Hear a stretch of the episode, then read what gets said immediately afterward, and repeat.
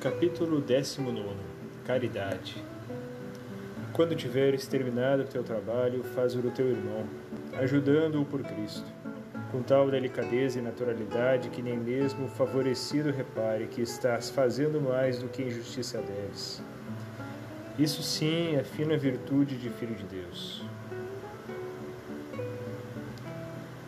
Doem-te as faltas de caridade do próximo para contigo quanto não hão de doer a Deus as tuas faltas de caridade, de amor para com Ele. Não admitas um mau pensamento acerca de ninguém, mesmo que as palavras ou obras do interessado deem motivo para assim julgares razoavelmente. Não faças crítica negativa quando não puderes louvar. Cala-te. Nunca fales mal do teu irmão, mesmo que tenhas motivo de sobra. Vai primeiro ao sacrário e depois procura o sacerdote, teu pai, e desabafa, e também com ele a tua pena, e com mais ninguém. A murmuração é crosta suja que atrapalha o apostolado, vai contra a caridade, tira forças, rouba a paz e faz perder a união com Deus. Se és tão miserável, como estranhas que os outros tenham misérias? Depois de verem que se empregam por completo muitas vidas, língua, língua, língua, com todas as suas consequências, parece-me mais necessário e amável o silêncio. E compreendo muito bem que me peças contas, Senhor, da palavra ociosa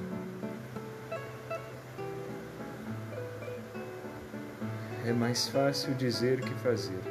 Tu, que tens essa língua cortante de navalha, experimentaste alguma vez, ao menos por acaso, fazer bem o que, segundo a tua autorizada opinião, os outros fazem menos bem? Isso chama-se bisbilhotice, murmuração, mexerico, enredo, intriga, alcovitice, insídia, calúnia, vileza. É difícil que a função de dar critério de quem não tem o dever de exercitá-la não acabe em negócio de comadres.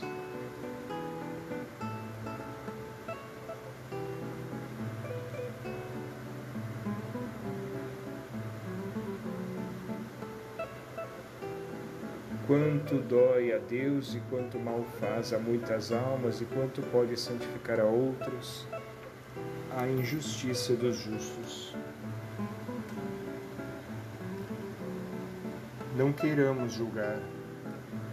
Cada qual vê as coisas a seu ponto de vista e com o seu entendimento, bem limitado quase sempre e com os olhos obscurecidos ou enevoados, com trevas de exaltação muitas vezes.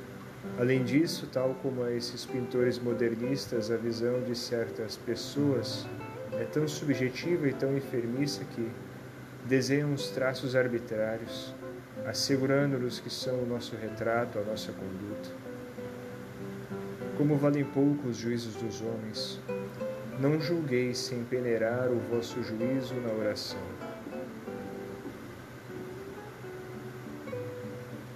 Esforça-te, se é preciso, por perdoar sempre os que te ofendem desde o primeiro instante, já que, por maior que seja o prejuízo ou a ofensa que te façam, mais te tem perdoado Deus a ti. Murmuras? Então, estás perdendo o bom espírito. E se não aprendes a calar-te, cada palavra é um passo que te aproxima da porta de saída desse empreendimento apostólico em que trabalhas. Não julgueis sem ouvir ambas as partes. Mesmo as pessoas que se têm por piedosas esquecem muito facilmente esta norma de prudência elementar. Sabes o mal que podes ocasionar quando para longe jogas uma pedra com os olhos vendados? Também não sabes o prejuízo que podes causar, às vezes grave, quando lanças frases de murmuração que te parecem levíssimas por teres os olhos vendados pela inconsciência ou pela exaltação? Fazer crítica, destruir não é difícil. O último aprendiz de pedreiro sabe cravar a sua ferramenta na pedra sobre nobre e bela de uma catedral. Construir, esse é o trabalho que requer mestres.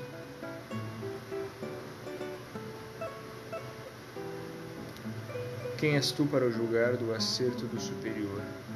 Não vês que ele tem mais elementos de juízo do que tu? Mais experiência, mais retos, sábios e desapaixonados conselheiros, e sobretudo mais graça, uma graça especial, a graça de Estado que é a luz e a ajuda poderosa de Deus.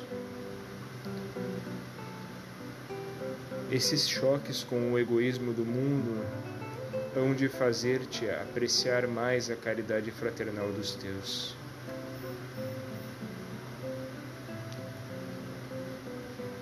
A tua caridade é presunçosa.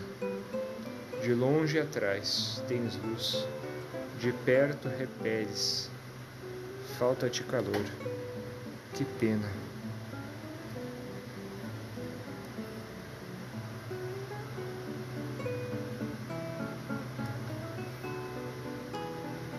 Frater coadjuvatur a frater quasi civitas firma.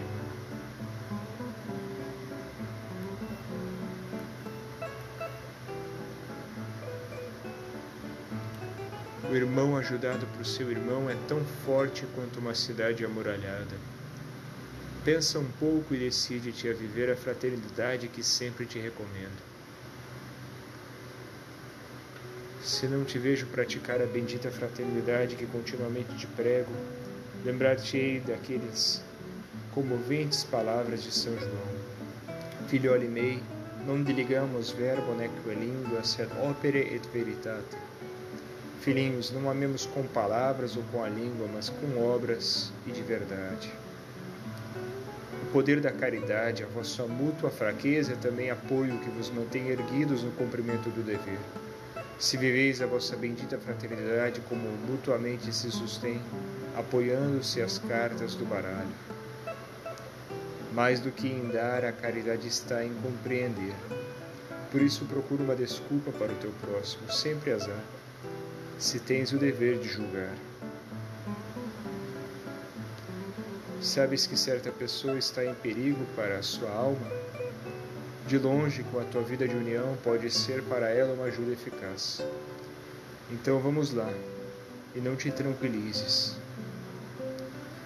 Essa preocupação que sentes pelos teus irmãos parece-me bem, é prova da vossa mútua caridade. Procura, no entanto, que as tuas preocupações não degenerem em inquietação. Escreves-me, regra geral, os homens são pouco generosos com seu dinheiro Conversas, entusiasmos ruidosos, promessas, planos, a hora do sacrifício. São poucos os que metem ombros e se dão a de ser com uma diversão de vermelho, baile, bingo, cinema, coquetel ou com anúncio e lista de donativos na imprensa. O quadro é triste, mas tem exceções. Se tu também dos que não te deixam, que a mão esquerda saiba o que faz a direita quando dão esmola. Livros. Estendi a mão como um pobrezinho de Cristo e pedi livros. Livros que são alimento para a inteligência católica, apostólica e romana de muitos jovens universitários. Estendi a mão como um pobrezinho de Cristo e sofri cada decepção. Por que será que não entendem Jesus a profunda caridade cristã dessa esmola, mais eficaz do que dar pão e bom trigo? És excessivamente cândido, dizes que são poucos os que praticam a caridade, porque ter caridade não é dar roupa velha, os trocados. E me contas o teu caso e a tua desilusão. Só me ocorre isto. Vamos tu e eu dar e dar-nos sem tacanhice, e evitaremos que os que convivem conosco adquiram a sua triste experiência. Saudai todos os santos, todos os santos do saúde, a todos os santos que vivem em Éfeso, a todos os santos em Cristo Jesus que estão em Filipos. Que comovente esse apelativo, santos, que os primeiros fiéis cristãos empregavam para se designarem entre si, não é verdade? aprender a tratar com os teus irmãos.